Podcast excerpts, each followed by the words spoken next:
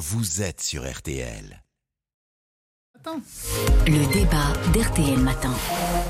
Et nous revenons donc sur ce titre de séjour proposé par le gouvernement avec cette question ce matin faut-il effectivement ou non régulariser les sans-papiers dans les secteurs qui sont en pénurie de main-d'œuvre? Bonjour Edwige Diaz. Bonjour. Vous êtes euh, député Rassemblement national du département de la Gironde. Je salue Marc Ferracci, député Bonjour. des Français de l'étranger, vice-président du groupe Renaissance à l'Assemblée nationale. Edwige Diaz, je vous pose très simplement la question cette proposition du gouvernement, est-ce que c'est du bon sens? Non, cette proposition du gouvernement, c'est ni plus ni moins qu'une manœuvre euh, qui vise à masquer euh, l'incapacité de Monsieur Darmanin à faire exécuter les OQTF. Voilà. Comme euh, il n'arrive pas à faire appliquer Obligation ses- de quitter le territoire Exactement, français, je le voilà. rappelle.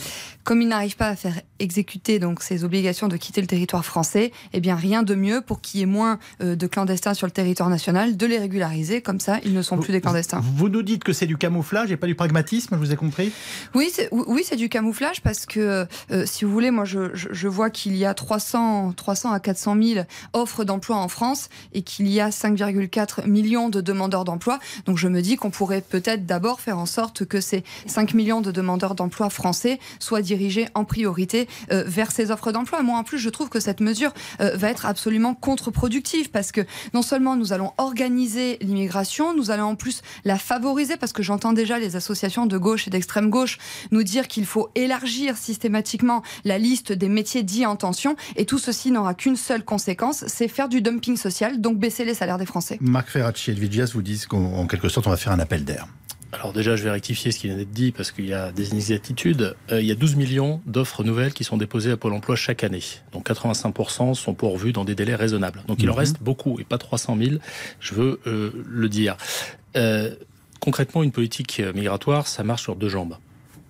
La fermeté, pour ceux qui n'ont pas vocation à rester et qui sont euh, munis d'une OQTF, d'une obligation de quitter le territoire français. Il y a des annonces qui ont été faites sur ce sujet-là euh, hier, et en particulier le fait qu'on va raccourcir les procédures et qu'on va aussi euh, faire en sorte d'exécuter plus de ces OQTF. Je veux quand même signaler que quand on compte le nombre de personnes qui sont effectivement expulsées au terme de ces OQTF, eh bien la France fait mieux que ses voisins et en particulier que l'Allemagne en valeur absolue. Il y a plus de gens qui sont expulsés en France que n'en que sont en Allemagne. Ça, c'est le premier point. La deuxième jambe, c'est que quand on est ferme, il faut être humain.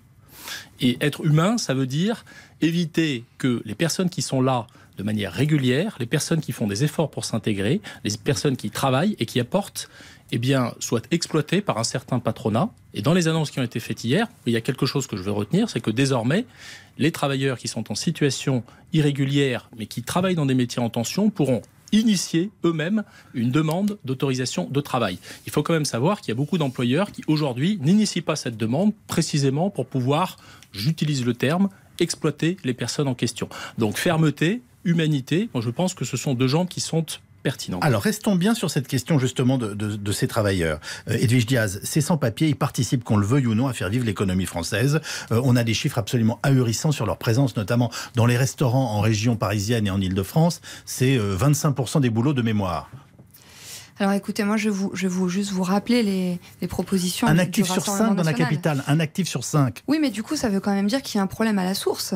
Euh, ça veut dire que en France aujourd'hui, on est incapable de filtrer nos frontières et chez nous rentre qui veut quand il veut et il arrive même à travailler. Et donc finalement, on exploite cette misère humaine. Moi, je veux dire euh, aux, passeurs qui organisent cette immigration massive et clandestine euh, que nous, vous, nous, au Rassemblement national, nous voulons leur mener la vie dure. C'est-à-dire que nous voulons dire aux personnes qui seraient tentées d'arriver illégalement sur le territoire national, avec le Rassemblement national, vous n'aurez aucune chance, aucun espoir d'être un jour régularisé. Donc si vous voulez venir en France pour travailler, c'est votre, c'est votre droit, mais dans ce cas-là, euh, il faut suivre une méthode beaucoup plus, euh, euh, beaucoup plus euh, pratique, c'est-à-dire euh, nous, devons, nous devons demander à ces personnes de faire leur demande d'asile dans leur pays d'origine. Voilà, ça c'est la première des choses, parce que quand on veut s'intégrer dans un pays, on ne commence pas par en violer les lois. Voilà. Et c'est la raison pour laquelle nous, nous voulons euh, rétablir euh, le, le fait, le, le- le délit d'entrée illégale sur le territoire national.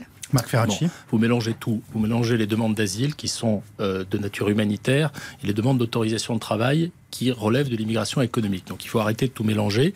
J'ajoute que euh, la majorité des gens qui sont aujourd'hui en situation irrégulière sont rentrés régulièrement sur le territoire national et ont vu leur titre de séjour arriver à échéance. Il faut quand même avoir ces éléments en tête.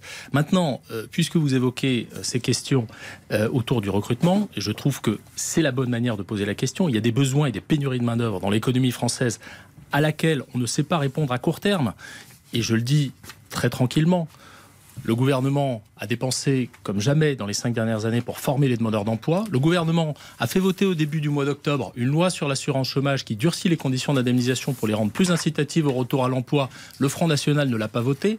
Donc nous n'avons pas de leçons à recevoir en matière de réponse aux pénuries de recrutement. Mais l'immigration de travail, quand elle est euh, centrée sur des personnes qui sont euh, euh, amener eh bien, à s'intégrer dans des métiers en tension, elle est légitime à court terme. On a une étude de Pôle emploi, euh, Edwige Diaz, qui montre que 6 euh, recruteurs sur 10 ne trouvent pas de, bras pour travailler. Qu'est-ce qu'on fait? Oui, moi, aussi j'ai entendu cette analyse, et donc c'est la raison pour laquelle nous, avec Marine Le Pen, nous demandons depuis un certain nombre de mois maintenant euh, une mesure incitative qui permettrait aux patrons euh, de signer un deal gagnant-gagnant. C'est-à-dire que nous, nous voulons proposer aux patrons d'augmenter de 10% le salaire de leurs employés dans la limite de trois fois le SMIC pour ne pas créer des trappes à SMIC, euh, moyennant une exonération de charges patronales. Ça, nous l'avons proposé cet été au moment du, du, de la loi pouvoir d'achat et malheureusement, la majorité a décidé de la refuser.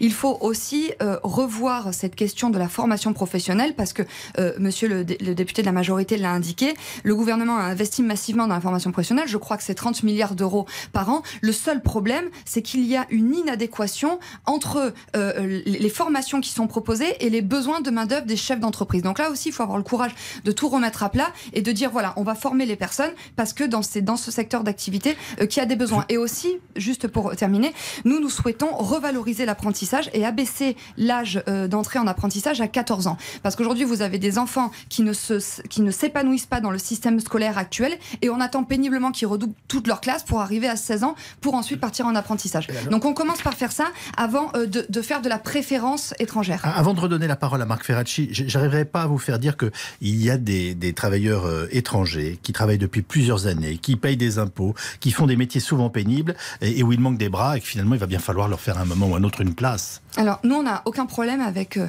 l'immigration la boutique. Bah oui. Non, parce qu'avec l'immigration régulière, vous venez en France, vous respectez les lois. Euh, la moindre des choses, en effet, c'est que vous travaillez pour euh, l'enrichissement euh, du pays. Donc ça, on n'a pas de problème avec ça. Nous, notre seul problème, c'est que en régularisant massivement des personnes qui sont arrivées de manière clandestine sur le territoire national, on va créer qu'une seule chose. C'est un appel d'air encore plus important sur l'immigration. Et je rappelle quand même que plus de 70% des Français considèrent qu'il y a trop d'immigration en France. Marc Ferracci, les régularisations n'iront pas au-delà des secteurs qui sont concernés. D'abord. C'est-à-dire dit en tension, mais qui peuvent quand même évoluer euh, d'une année sur l'autre et même parfois de, de, quelques mois sur quelques mois. Tout à fait. Alors d'abord, euh, encore une fois, je le redis parce que je ne peux pas laisser passer ces contre-vérités.